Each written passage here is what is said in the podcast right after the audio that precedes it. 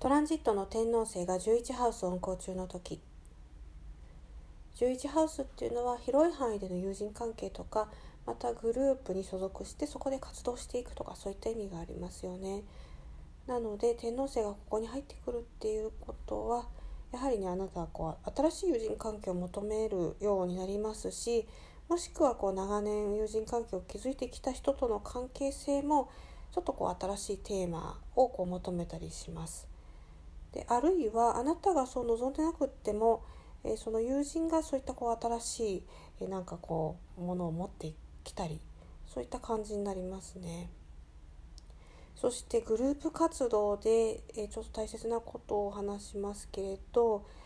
やっぱりこうあなたがこう変わりたいっていうこう欲求があった時にグループって、まあ、いろんなグループありますけれどどっちかっていうとねちょっと保守的な思考をされる方っていうのもね中には、まあ、一定数いらっしゃると思うんですけれどそういった方とのこう意見の相違がこう起こりやすくなると。でえ、その時にまあ一応ねあの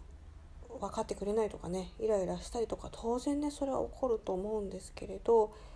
天王星がこの入っている意味を考えるとあなたはですねまあ独立心を持った方がいいですよね。自分の個性を確立していけばいいのでまあそういったこう保守的な人っていうのはどこにでもいるので、まあ、そういった人とはまあある程度の距離を持ちつつ、